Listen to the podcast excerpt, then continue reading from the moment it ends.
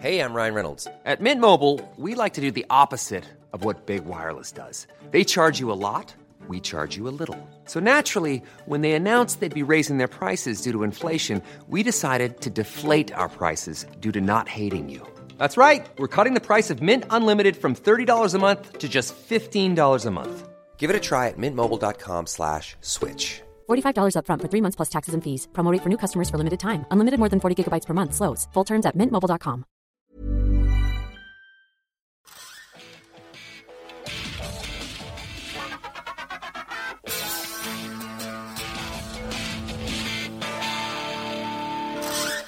Nous sommes en 92, à 6 jours de Noël, le 18 décembre exactement. Stéphane Guy et Geoffroy Garretier qui sont à mes côtés ne sont alors que de jeunes jouvenceaux. Euh, Geoffroy Garretier travaille au JDD, le Déjà journal du dimanche. Et Stéphane Guy, lui, rêve de s'acheter une Twingo.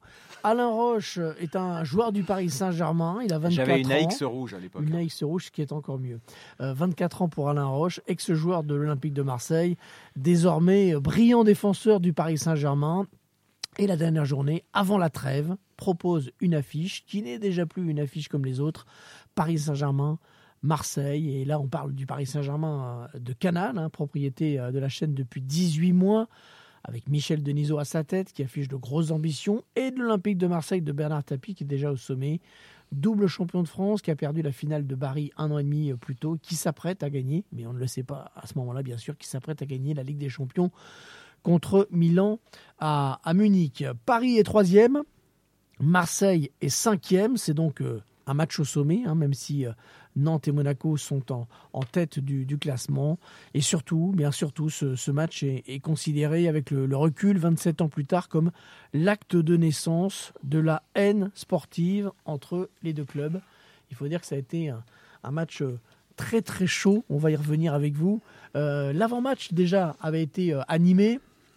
Vous vous souvenez peut-être, Arthur Georges qui avait dit on va leur marcher dessus, Ginola qui avait dit ce sera la guerre, euh, Tapi qui avait euh, soi-disant mis les journaux dans le vestiaire. Angloma dira plus tard que c'était une légende, Euh, mais en tout cas la pression était montée avant le match. Est-ce que vous vous souvenez de ce contexte, Alain Roche? Je m'en souviens, oui, très bien, parce que c'était la, la très grande affiche, en tout cas pour ce Paris Saint-Germain. C'était euh, une équipe de Marseille euh, qui nous permettait de nous tester aussi, de savoir quel niveau on pouvait avoir face à un, un ex-finaliste de la Ligue des Champions. Euh, le contexte est particulier et surtout, je connaissais quasiment la totalité de ces joueurs qui constituaient cette Ouais. équipe de l'Olympique de Marseille. Je connaissais leur, leur- leur mental, leur état d'esprit. Et on savait tous qu'ils arriveraient avec le couteau entre les dents. Et ces déclarations justement d'Arthur Georges, on va leur marcher dessus, tout ça, euh, vous y avez euh, assisté quand vous avez lu ça? Vous vous êtes dit, oulala, qu'est-ce qu'il nous dit Arthur? Qu'est-ce qu'il nous fait? Ou est-ce que vous étiez vous aussi dans, ce, dans cet état d'esprit euh, On va leur rentrer dedans? On était extrêmement motivés, euh, puisque les supporters étaient omniprésents aussi pour nous rappeler que c'était un match important pour eux. Euh, ces déclarations ne nous ont pas plus perturbés qu'autre chose, non, bien au contraire. Peut-être que certains joueurs, oui. Peut-être David Ginola euh, s'était mis une pression supplémentaire lors de ce match-là. Mais on était assez confiants euh, sur la capacité de pouvoir renverser cette équipe de Marseille. Ça n'a pas été le cas. C'était pas habituel quand même, euh, Alain, d'entendre Arthur Georges dans ce registre-là. J'ai pas souvenir de- d'autres exemples. Ne- moi, je le connaissais pas bien. Ça faisait simplement six mois que je travaillais avec lui, donc je connaissais pas bien le personnage. Je savais ce qu'il avait fait déjà dans, les, dans son club euh, précédent. Euh, oui, c'était peut-être aussi une force, une forme, pardon, de, nous- de, nous- de nous motiver, mais on n'avait pas besoin de ça. Je pense pas qu'en tout cas, en voyant le match, que ça nous ait euh, perturbé ni annihilé, bien au contraire. Geoffroy, vous étiez donc déjà journaliste, je l'ai dit à l'époque, au journal du dimanche. Vous vous, vous souvenez également de cette montée en puissance? On- Je parlais d'acte de naissance, de, de, la rivalité un petit peu haineuse entre Paris et Marseille. Est-ce que vous aviez senti ça avant le match? Bien sûr, mais c'est ce qui m'avait moi vraiment euh, marqué, c'était les, euh, les déclarations des Parisiens, euh, d'Arthur Georges notamment, dans le dans le journal Le Parisien, avec euh, entre guillemets, euh, on va leur faire la guerre, ça va être l'enfer, on va leur marcher dessus. C'était vraiment surprenant. Euh, ça collait pas d'abord avec l'image de- d'Arthur Georges dont parlait euh, Alain, ça collait pas non plus avec l'image assez polissée du, PSG version Canal+, et ça collait pas non plus avec l'intensité, le niveau de- de- d'agressivité des, des classicos de la saison précédente. Moi, j'avais vu les deux premiers donc de l'ère euh, Canal, un 0-0 assez pénible euh, à Marseille au mois d'août 91 entre les deux équipes, où là on sentait qu'il y avait une patte Arthur Georges, c'est-à-dire que l'équipe elle était vraiment organisée de manière très rigoureuse, avec un 4-4-2 vraiment euh, très très bien en place, ça a changé des autres années, mais c'était purement sportif. Il y avait quelque chose de, de, de sain. Et là, on passe directement dans le registre du guerrier, de l'agressif, et on va le voir pendant le match du malsain, à ma grande surprise, et je pense à celle de tous les spectateurs. Avant de parler du match à proprement parler, euh, il y a un contexte euh, également dont il faut euh, que l'on que l'on parle. C'était il y a 27 ans et Bernard Tapie avait des problèmes avec la justice. Déjà euh, déjà, ça ça bouge pas beaucoup. Euh, et il avait un procès. euh, il- alors, pour, pour rappeler le contexte quand même important, qui était Bernard Tapie à l'époque, en, en avril 92, donc quelques mois plus tôt, il était devenu ministre de la ville du gouvernement, du gouvernement Pierre Bérégovoy. Mais un mois plus tard seulement, il avait été euh, contraint de démissionner euh, car il était mis en examen dans l'affaire Toshiba France. Euh, et donc, euh, mise en examen, démission, c'était la, règle que se donnaient les ministres à l'époque et encore aujourd'hui d'ailleurs. Et ce 18 décembre, donc quelques heures seulement avant le coup d'envoi, on apprend qu'il bénéficie d'un non-lieu. Du coup, Charles Bétry, qui est l'un des deux commentateurs avec Thierry Gilardi de la rencontre, euh, lui pose la question juste avant le coup d'envoi. Écoutez la réponse de Bernard Tapie. C'est une vraie grande nouvelle. Effectivement, à 5 heures, j'ai eu le non-lieu, après lequel je courais tant pour, euh, pour démontrer que, que j'étais pas si mal qu'on l'avait raconté. Mais ça a été, ça a été un moment euh, dur, vraiment. C'est pour ça que par rapport à cet événement-là, pour moi, quoi qu'il arrive là, je, suis, je marquerai cette journée d'une pierre blanche. Voilà, si vous entendez beaucoup de bruit derrière, c'est que pendant que Bernard Tapie évoque euh, ce, ce non-lieu, le coup d'envoi a, a été donné. Et juste euh, petite précision, quelques jours plus tard, hein, le 24 décembre, donc euh, vraiment euh, six jours plus tard, il va retrouver son, son portefeuille euh, de, de ministre, Bernard Tapie.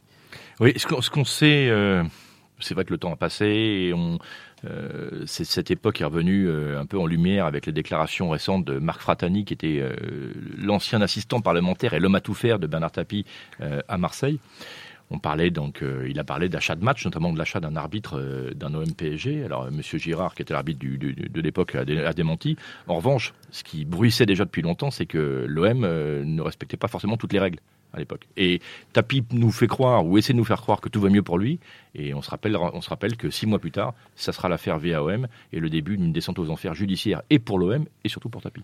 Alors justement, le match euh, va démarrer. Euh, on a parlé du, du contexte, de ce contexte-là judiciaire pour Bernard Tapie, qui est plutôt positif pour lui. Euh, Ça va faire à et- peu près 2304 podcasts pour revenir sur tout ça. Et, euh, et donc le contexte, on va dire, de violence annoncé. On va pas être déçu. Euh, ça va commencer. J'ai regardé le match hier à nouveau euh, par un énorme tacle de Laurent Fournier euh, sur Dimeco. Trois minutes plus tard, Dimeco part tête contre tête contre contre Fournier. Il va y avoir 33 fautes dans cette première période. Euh, l- L'arbitre Michel Girard parlait après, a posteriori, d'une boucherie qu'il n'avait jamais vu ça. Est-ce que vous avez le, le souvenir de cette première période de, de malade qui est vraiment considéré aujourd'hui com- comme le summum de la violence dans la, dans la division 1 euh, et la Ligue 1 euh, historiquement? Je m'en souviens très bien, oui. euh, On connaît les débuts de match. Il faut être présent physiquement. Il fallait euh, répondre à l'agressivité des Marseillais, aux, aux provocations aussi que nous avions données avec les déclarations d'Arthur Georges et de David Girola. Donc il fallait être à la hauteur. Donc on savait que ça serait un combat. Ça l'a été euh, au détriment du jeu, du spectacle, euh, sur un terrain catastrophique. Euh, il faut le faire remarquer. Ça ne nous a pas aidé non plus pour développer du jeu, surtout quand il fallait revenir au score. Mais c'est vrai que c'était une, bagarre, une guerre de, tranchées. Tout le monde y allait de son, de son agression, même moi. Hein. J'étais pas un garçon extrêmement violent, mais même, euh, je me souviens de cette sortie de, sur Barthez où, Ouais. où je l'agresse. Mais euh, On va y revenir. souvent, ça brille. On va, y, on va y revenir en, en détail, euh, juste pour le, sur les compositions d'équipe. Il n'y avait pas que des poètes. hein. Je vais vous citer, pas toutes les équipes, mais les joueurs euh, un peu durs, on va dire, qu'il y avait dans ch- chacune des équipes. Du côté de Marseille, il y avait Marcel de Sailly, Bernard Casoni, Basile Boli, Eric Dimeco. Jean-Jacques Edli, qui avait été euh, au dernier moment rajouté par euh, Raymond Goethals euh, pour muscler le, le milieu de terrain. Par Raymond Gottal, ça, vous êtes sûr? Ouais, enfin, oui, oui, oui. Bah, écoutez, ouais, Goethals ou Bernard Tapie, mais ça, c'est un, c'est un autre débat. Et, et puis Didier Deschamps, qui était pas Aussi, non plus, oui, c'était pas pour être. euh, qui, laisse- qui laissait pas sa part au chien. Et puis côté Paris, euh, Francis Liasser, qui avait été titularisé pour la deuxième fois de la saison, simplement euh, préféré à, à Comboiré. Alain Roche, donc, euh, qui n'était pas qu'un poète. Ricardo, euh, non plus. Patrick Colletter. Laurent Fournier. euh, Vincent Guérin. Voilà, pour vous dire qu'il y avait quand même des joueurs pour, aller un petit peu au, au mastic dans, dans ce match. Et il y avait une équipe de l'OM extraordinaire. La- quand vous regardez les compositions Ah d'équipe bah oui. a posteriori, celle de Paris était en, en- en construction. Elle était, on n'avait pas encore le fameux duo euh, euh, Wea Wea Ginola qui portera le, le- le PSG. C'est François Calderaro hein, qui est l'attaquant euh, Ah, Georges est blessé. du, du Paris, du Paris Ouais, Saint-Germain. Georges Weah a été Voilà, blessé. Georges Weah a été blessé. Mais l'équipe, l'équipe de Marseille, elle est, elle est juste énorme. Faut pas oublier qu'il y a Rudy Voller sur le banc de touche. Ouais, c'est pas compliqué. On avait le droit qu'à trois étrangers. C'est-à-dire que l'équipe de Marseille, c'est quasi, c'est pas, pas loin d'être une équipe de France, quoi. Ouais, Euh, bien sûr. Bah, Bah, vous rajoutez à ceux que j'ai cités, euh, Franck Sauzé, Abedi Pelé, Boxic, euh, donc euh, Celle de c'est Marseille, pas mal. Celle de Marseille, en fait, euh, si vous enlevez Casoni et vous rajoutez Voleur qui était sur le banc et qui rentre en fin de match, c'est celle qui va jouer la finale de la Ligue des Champions quelques mois plus tard contre le l'AC Milan à Munich. Alors, ce qui est un, petit peu étrange dans le euh, dans le l'organisation du match sur Canal ce soir-là, c'est que euh, Thierry Villardi euh, à la fois fait des interviews à la fin d'ailleurs et, et fait l'avant-match sur la pelouse. Ensuite, il monte pour commenter le match. Il commente avec Charles Bietri, mais qui n'est pas à côté de lui, qui est à côté de Bernard Tapie et de Michel Denisot. Mais Michel Denisot va prendre très peu la parole. Bernard Tapie, en, en revanche, euh, prend la parole assez librement, le président de l'OM, euh, pendant le match. Et il va y avoir ce fameux tacle, vous l'avez tous vu si vous suivez le, le foot depuis longtemps, ce tacle de, de Dimeco, euh, invraisemblable, euh, qui aujourd'hui, euh, soyons honnêtes, vaudrait un rouge direct et 5 ou 6 matchs de, suspension, qui va valoir un jaune hein, à, à Rick Dimeco. Et, et Bernard Tapie, spontanément, prend la parole en direct sur l'antenne de Canal, juste après ce tacle. La serre face à Abedi Pelé. Fournier face à Dimeco. Oh là là, Dimeco. Oh là là Ce sera un carton jaune pour Eric Dimeco avec le banc parisien qui s'est levé immédiatement. Ça, il ne peut pas y avoir de carton beaucoup plus justifié que celui-là. Eric Dimeco qui vraiment n'a pas su se retenir encore sur cette action. Et vous l'avez pas entendu, mais Bernard Tapie à côté de moi disait c'est pas volé que euh, pas discutable comme faute. Il n'a pas encore de toute sa carrière blessé un joueur. Voilà, alors, donc c'est- voilà. Quel argument Et voilà, donc Tapie en fait dit c'est justifié le jaune, et là il dit il a pas blessé un joueur, il va faire un long développement en disant vous avez, que, vous a- que vous avez- il dit vous allez voir Fournier va se relever tout de suite, il a rien. En fait Mais- c'est spectaculaire mais il lui a pas fait mal. Vous avez noté le encore hein, dans le commentaire de, de Charles Bietri. Euh, Et pourtant, on est, on est euh, c'est c'est quoi, 20 minutes de match Ouais, 20 Ouais, minutes, voilà. ouais, 20 minutes. Encore un tacle d'Eric Dimeco. Et Après il a pas 20 su se minutes. Mais cela dit, Dimeco Fournier, les, les deux s'en sont mis plein la tête. hein. Euh, Laurent Fournier aussi allait au, allait au mastic. hein. Ouais, Laurent ne se laissait pas faire. On peut quand même, euh, et je vous engage à regarder le match, signaler que les joueurs ne simulaient pas, euh, se relevaient de suite, euh, ce qui est moins le cas maintenant. Mais c'est vrai qu'Eric Dimeco, c'est un miracle qu'il soit pas expulsé dans cette première mi-temps, parce qu'on parle de ce tac-là, il y en a eu deux, trois par la suite aussi, euh, où Alain, il doit vraiment être Laurent Fournier, il met du temps à se terrain relever. rapidement. Il se relève pas tout de suite. Il est, il est vraiment sonné. Il est, il- il est, il est soigné sur le, sur le bord du terrain.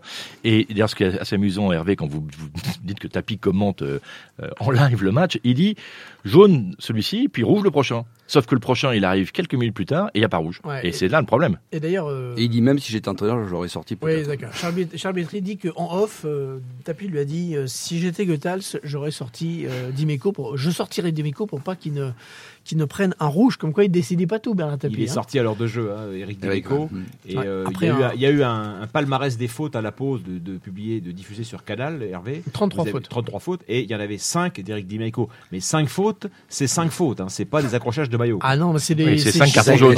C'est quasiment des Voilà, fautes qui, cartons qui jaunes. vaut soit jaune soit rouge C'est euh, ça. euh, à chaque fois. Euh, match extrêmement violent. Il n'y a, pas que- il y avait pas que lui. Non, même non, si lui, lui incarne ce match-là parce qu'il est allé au-delà de toute limite. Ouais. Mais euh, chaque contact était, Alain le, Alain le rappelait tout à l'heure, était d'une Alors, violence incroyable. Évoquons, puisqu'on y est quand même. Le, Et l'arbitre, a- l'arbitrage, l'arbitre a été voilà. catastrophique. Voilà, Michel, Catastrophique. Michel Girard qui a, qui a expliqué d'ailleurs qu'il était parti dans l'idée de pas mettre de carton Ouais. dans ce match parce que sinon euh, euh, il y aurait trop de problèmes. Euh, S'il avait arbitré avec les critères d'aujourd'hui, le match n'allait pas au bout. hein. Il y avait 5 ou 6 Non, rouges. bien euh, sûr. en- Mais d'ailleurs, première il a mi-temps. eu non, peur. sûr. Non, mais pour- Non, il pourquoi, ça Non, non. Il, euh, justement, il aurait peut-être calmé un peu les ardeurs. On aurait peut-être vu un vrai match de foot. Sauf que lui dit, euh, euh, Stéphane, il dit, au, au début, il espérait tenir le match. Et puis quand il a, vo- quand il a vu le déroulement, il s'est dit, si je cartonne à tout va, on finira pas le match, en fait, puisqu'il y aura plus assez de joueurs sur le, sur le terrain. Non, mais oui, et donc, du coup, il, il, il, il en devient bien sûr trop laxiste. Comme on peut pas penser avant un match de se dire je vais pas sortir de carton. Voilà. C'est- impossible. Je veux dire, c'est comme quand on est joueur de foot, on a Je suis pas tapis- sûr qu'il ait dit ça, en fait. Bah, je sais pas. Bah c'est si, une avec- qu'il a C'est-à-dire c'est euh, c'est un fautif avec préméditation. C'est comme nous sûr. quand on a un scénario de match en tête avant le match, mais bon, en face, t'as une équipe qui te, qui te contrarie, donc il faut, il faut évoluer. Il aurait dû euh, sortir ses cartons jaunes. Alors, en plus, après, ce n'est pas simple non plus d'arbitrer un match comme ça, entre les coups, les contestations, parce que les joueurs, un- les joueurs, les joueurs ouais, ont ouais, odieux avec l'arbitre aussi. Il y avait 4-5 joueurs autour de l'arbitre qui le poussaient, qui l'arranguaient, donc ça- c'est vraiment pas En simple. seconde période, il y a, il y a à un moment donné un- une contestation pour une touche, c'est-à-dire que le ballon euh, est-il sorti ou pas sur la touche? Il y a une 15, une minute 15 de contestation pour cette touche avec des joueurs qui, qui prennent mais, l'arbitre, Monsieur Girard, euh, par le bras, qui tire le maillot. C'est invraisemblable. hein, Non, puis on- arbitrer, arbitrer l'OM, vous, vous vous rappeliez la Ouais. position dans le paysage social euh, de Bernard Tapie à l'époque. Euh, pour un arbitre, c'est une pression, euh, c'est une pression euh, incroyable. Alors, il y a eu un tout Moi, je l'ai de- vécu, moi, quand j'étais à Marseille. hein. On voyait Bernard Tapie débarquer dans les couloirs, on allait dans le vestiaire euh, des arbitres. Attention, hein. on sentait de la- de l'angoisse chez les arbitres. Mais moi, j'ai pas hein. compris pourquoi, Alain, vous étiez, vous étiez rentré dans ce, jeu- dans ce jeu-là. D'ailleurs, je crois que Patrick Colter l'a dit après le match, vous n'étiez pas armé pour ça. Euh, le PSG a déjoué, en fait. On n'était pas armé, mais à un moment, il faut répondre aussi aux provocations. Et l'air de rien, et je l'expliquais en début, c'est que le, le- le terrain n'a pas facilité les choses non plus. C'était incapable de développer du jeu. Je me souviens très bien, et ça se voit pendant le match, c'est que dès qu'on avait le ballon derrière, il fallait absolument trouver les attaquants, éviter et sauter ce milieu de terrain qui était extrêmement agressif, extrêmement compact. On l'a vu. hein. C'était di- difficile de, de pouvoir le, le contourner. Donc euh, tactiquement, on savait très bien qu'il fallait jouer vers l'avant. Donc on Mais n'a c'est pas pu que- développer du jeu. oui. Mais c'est vrai qu'avec l'avant-match, on se dit que Paris a voulu jouer au méchant et, et s'est aventuré sur un terrain où Exactement. il n'était pas le meilleur.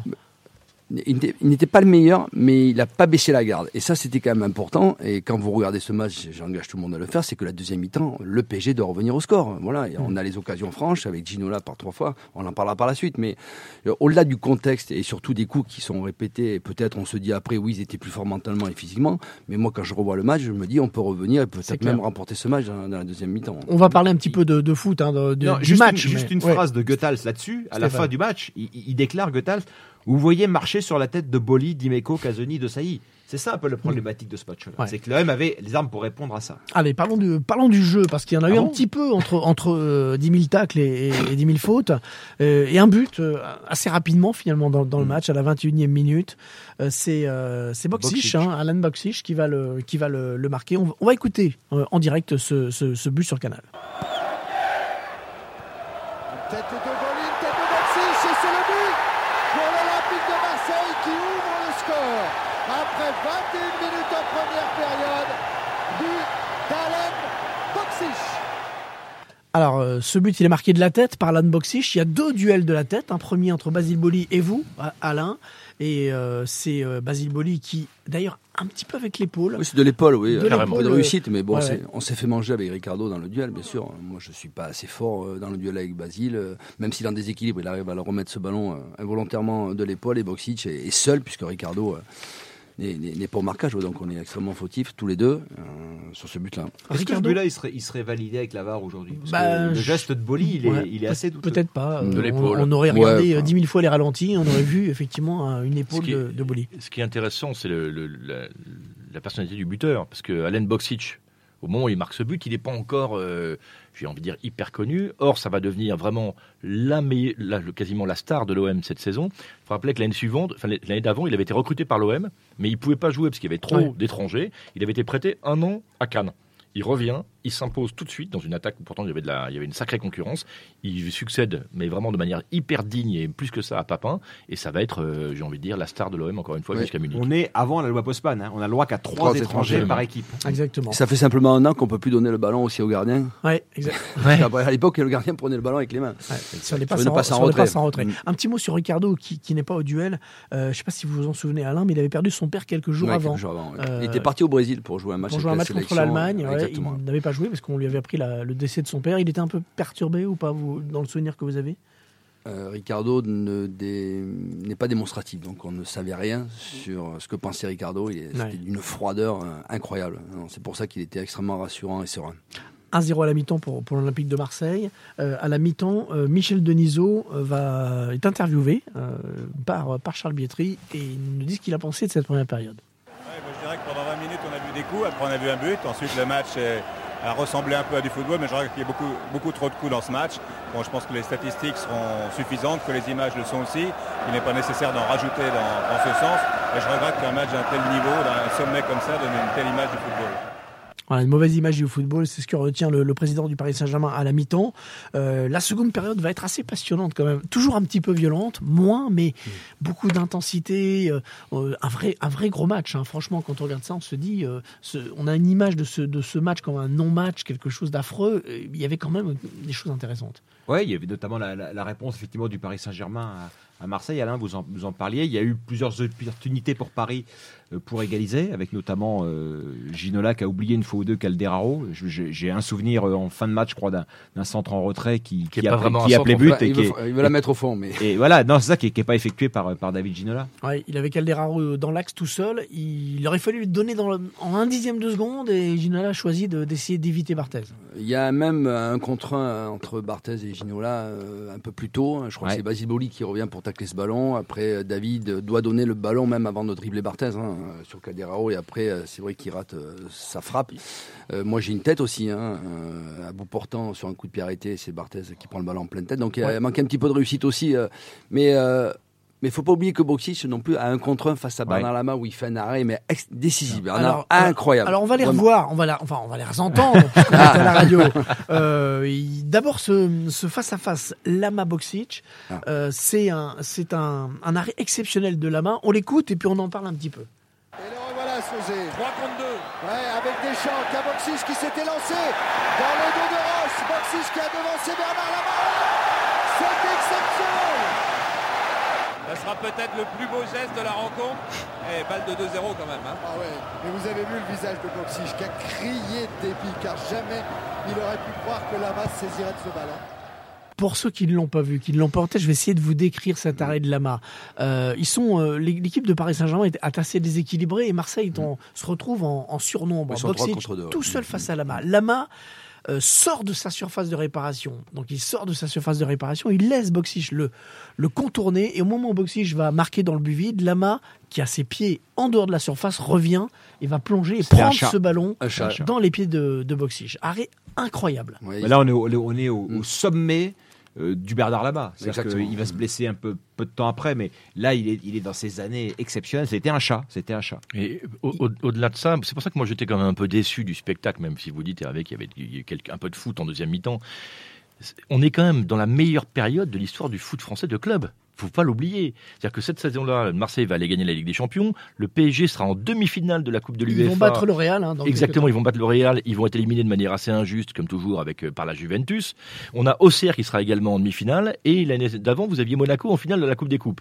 Et donc, on pouvait imaginer un grand spectacle de foot, et ce que sera d'ailleurs le match retour, euh, même perturbé, euh, au retour de, de, de Munich. Et là, quand même, on est quasiment que dans la guerre, avec un terrain, Alain l'a dit, épouvantable. Quand on voit ce que fait aujourd'hui le jardinier du PSG, on se dit qu'on a vraiment changé d'époque. Alors, la double occasion dont, dont vous parliez, Alain, tout à l'heure, et votre tête euh, arrêtée par Barthez, il y a deux occasions coup sur coup pour le Paris Saint-Germain qui poussent, hein, qui va s'en créer euh, beaucoup, celle de Ginola un petit peu plus tard, euh, mais surtout celle, celle-ci, là aussi, on va les, on va l'écouter. Euh, on est dans, dans le milieu de la seconde période. Et quelle ouverture avec son pied gauche pour David Ginola poursuivi par Boli. Et c'est une parade de Barthez qui met ce ballon en corner. Ginola responsable sur le tacle de Boli. Le corner est tiré par Valdo. Premier poteau but, là Sorti par Barthez. C'est le ballon qui a Barthez sur une superbe tête de Roche. C'est sur la, c'est sur la même action. Alors, ouais, Alors, un contre un, alors, ce qui se passe, c'est que c'est c'est assez marrant. D'ailleurs, vous faites la tête, Barthez prend la balle dans le nez, mais personne ne le voit. La- L'action continue. Gignola euh, se retrouve euh, 20 secondes après en contact avec Barthez et se percute. Et il y a une grosse échauffourée, un début de bagarre, parce que tout le monde pense que Gignola a ouvert le nez de. Barthez, alors qu'il ne l'a pas touché, et que c'est vous, mais pas vous, le ballon, qui lui a ouvert le nez. Donc on sent cette tension hein, énorme avec euh, la défense marseillaise qui est persuadée que Barthez a été euh, agressé, et, et c'est vous qui avez euh, propulsé ce ballon. Vous sembliez un petit peu euh, culpabilisé en disant j'ai raté une énorme occasion. Honnêtement, vous faites Non. une bonne tête, et voilà, elle, elle est dans. Ouais, je suis au premier poteau, euh, je me bats pour récupérer ce ballon, euh, de devancer le, le défenseur. Non, je fais la tête comme je peux. hein. Euh, Dans ces moments-là, vous réfléchissez pas trop, vous mettez votre tête en opposition, le ballon part où il peut. hein. Et le problème, c'est qu'il est parti dans la tête de Fabien Barthez. qui a empêché ce but-là. oui. Le, le- le Paris Saint-Germain euh, a, eu, a eu l'occasion on- de on- revenir dans ce on- match. On, hein, clairement. rappelle une chose, Hervé, quand même, euh, par rapport à ces faits de match qui paraissent anodins, on est en décembre. Cette saison-là, l'OM sera champion de France avec, enfin, champion de France avant d'être évidemment destitué de ce- logiquement de son titre de champion, avec deux points d'avance sur le Paris Saint-Germain. La victoire valait deux points. Deux points Et deux sur Monaco. Mais Et deux sur Monaco. voilà, donc on est, on est dans. c'est- ça- ça- Mais c'est peut-être l'affaire que- Valenciennes, peut-être que ce- Marseille, Voilà, hein, peut-être que a- ce match-là a, a décidé du, enfin, a décidé en partie du titre de champion. Alors, on a parlé de foot là pendant, pendant 15 minutes. Il faut qu'on revienne quand même au, au tacle et un petit peu au, au baston, parce Mais- que c'était quand même le- euh, l'un des gros éléments de ce, de ce match. J'ai parlé d'une échauffourée là, lorsque les Marseillais pensent que Barthès a été touché par Ginola. Et puis, il va y avoir le, le nouveau tacle de, de Dimeco, où là, même les commentateurs de l'époque, avec le, euh, le- le- le côté euh, très laxiste de l'époque, pensent que Dimeco ne va pas échapper au rouge. Caldera en déviation vers Fournier. Poursuivi par Desailly. Dimeco, il y est. Dimeco est au vestiaire, à mon avis. Dimeco va partir au vestiaire ou alors Monsieur Girard va faire preuve de beaucoup de mansuétude. Voilà, ce sera une remise en jeu, en tout cas indiqué Michel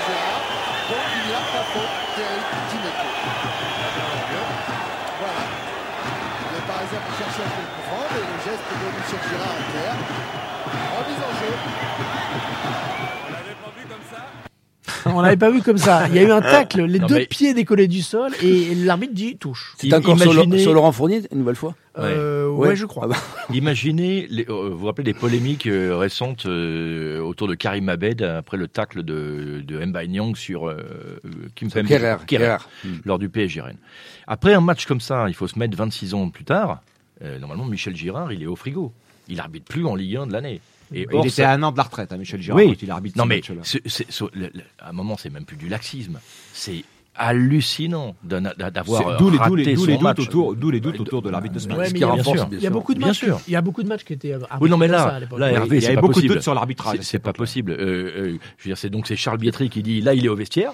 Euh, Il a raison. On pense tous la même chose. Il devrait être au vestiaire déjà- depuis une heure. Il est au vestiaire Hervé. et il n'y a rien même pas faute. Hervé, à l'époque, il y avait beaucoup, euh, les arbitres avantageaient beaucoup les équipes qui jouaient à domicile. Là, c'était Oui. pas, c'était le pas le cas. C'était Marseille qui se déplaçait. Donc, euh, c'est vrai qu'on peut, enfin, ça conforte un peu les doutes qu'on pouvait avoir sur certains matchs, ça c'est clair. Et je vous renvoie, Hervé, à, à la lecture de la biographie de Marcel de Sailly, qui est parue en 2002.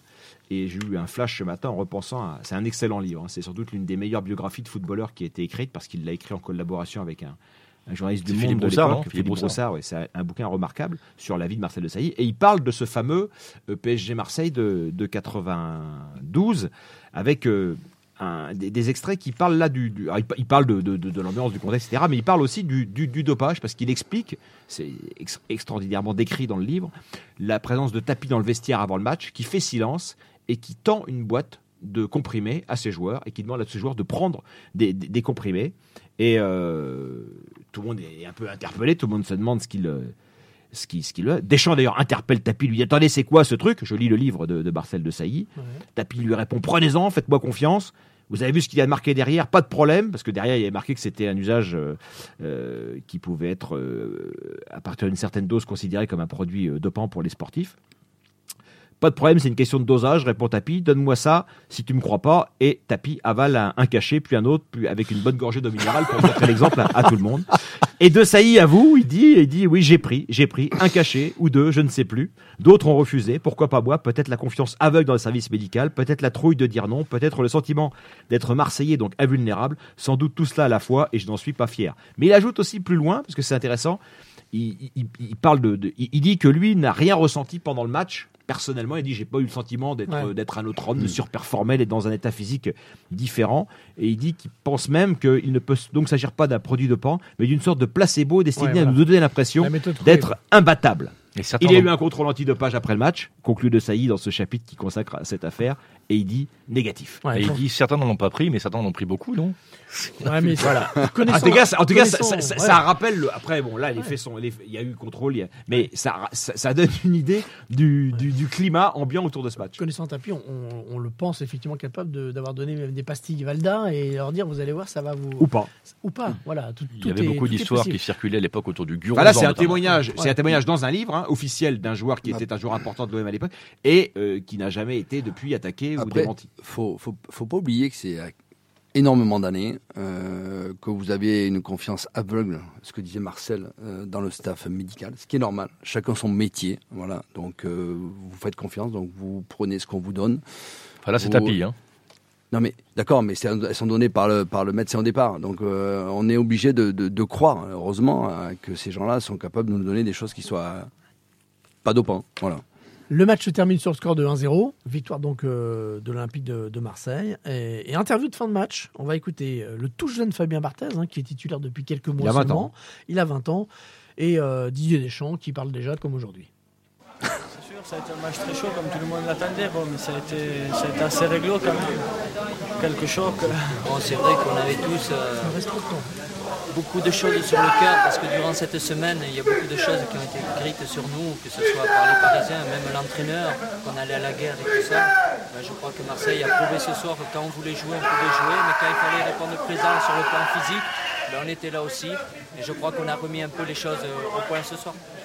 On est désolé pour vos oreilles. hein. C'est Basile Boli qui criait derrière, et qui était fou de joie. Vous étiez dans le vestiaire, vous me disiez, euh, Geoffroy? Mais j'étais, tout- j'avais un papier à écrire pour le JDD, donc pour le dimanche. Le match était le vendredi soir, donc euh, je vais dans le vestiaire du vainqueur, évidemment. À l'époque, tous les journalistes allaient dans le vestiaire, hein, Euh, tranquillement. Voilà, après, hein. exactement. Et donc, euh, je, je- je- j'arrive et donc on voit Goethals, euh, absolument hilar, euh, comme un maréchal d'empire au milieu de ses grognards. Il tire l'oreille gentiment de Casoni, de Boli, etc. Il dit Ha ha, on voulait leur faire la guerre, mais vous croyez qu'on fait la guerre et qu'on marche sur Casoni, Boli et de Sailly Impossible. Voilà.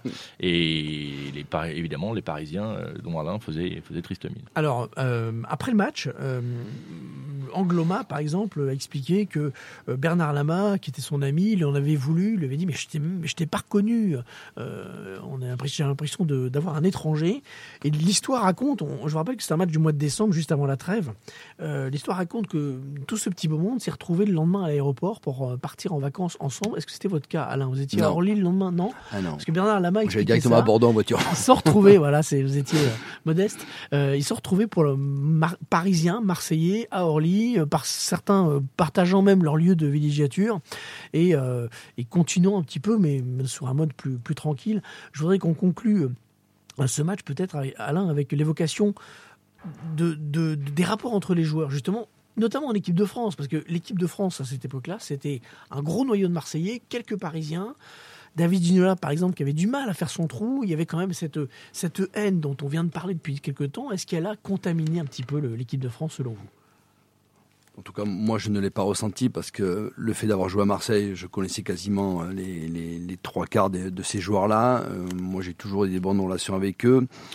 Le, cas de David Ginola euh, est un cas particulier. David est, un des précurseurs, je trouve, euh, dans le monde du show business, du football, dans le football. Euh, C'était un des premiers à faire des, des défilés de mannequins, à faire des photos, et il y avait beaucoup de jalousie autour de David Ginola, qui dérangeait, hein, et qui a dérangé beaucoup de monde, ce qui est bien dommageable.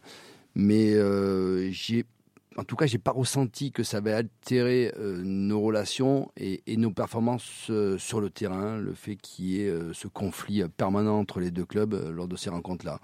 Il y a, Même euh, on, On a- on fait, voilà, on aboutira quand même, c'est- c'est- Non, non, quelques mois avant France-Bulgarie, Mais, ouais, mais, mais, d'ailleurs. mais France-Bulgarie, revoyez le match. Franchement, c'est à peu près euh, du même acabit que ce match-là. C'est la guerre de tranchées. euh, tout le monde ne veut pas baisser pavillon. Oui, mais David fait un scandale. euh, L'erreur, l'erreur, la non-qualification, c'est France-Israël, c'est pas France-Bulgarie, voilà. Euh, Où on a sous-estimé cette équipe-là. On va pas parler de ça. Ouais, On fera des canals football classiques peut-être pour les grands matchs de l'équipe de France, mais là on va pas. mais si on ouvre le chapitre France-Bulgarie, Après, là, faut, faut pas oublier que chacun défend euh, son club et sur le terrain, il n'y a pas d'amis. Voilà, ben, ce jour-là, il n'y avait pas d'amis. C'est pas pour ça qu'on n'est pas allé boire un coup ensemble. Mais la question se posait, Hervé, quand même, néanmoins, pour, Mm. euh, le- pour l'avenir de l'équipe de France. C'était le 18 décembre 92. Paris euh, avait été battu par Marseille 1-0. On rappelle qu'il n'y aura pas de champion de France cette année-là, puisque le titre de l'Olympique de Marseille sera Parce que- invalidé. Parce que Paris refusera de prendre le titre. Ouais, exactement. Et le, ouais. Qui aurait dû lui revenir. Ça devrait être un titre à donner au Paris Et Saint-Germain. c'est Monaco qui ira jouer la Ligue des Champions l'année suivante. Alors que Exactement. Paris aurait dû y aller. Exactement.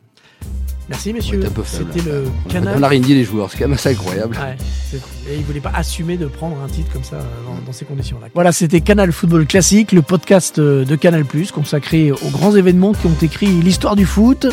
Pour découvrir les prochains épisodes, revivre de grandes émotions du ballon rond, rendez-vous sur MyCanal et toutes les applications de podcast. À bientôt.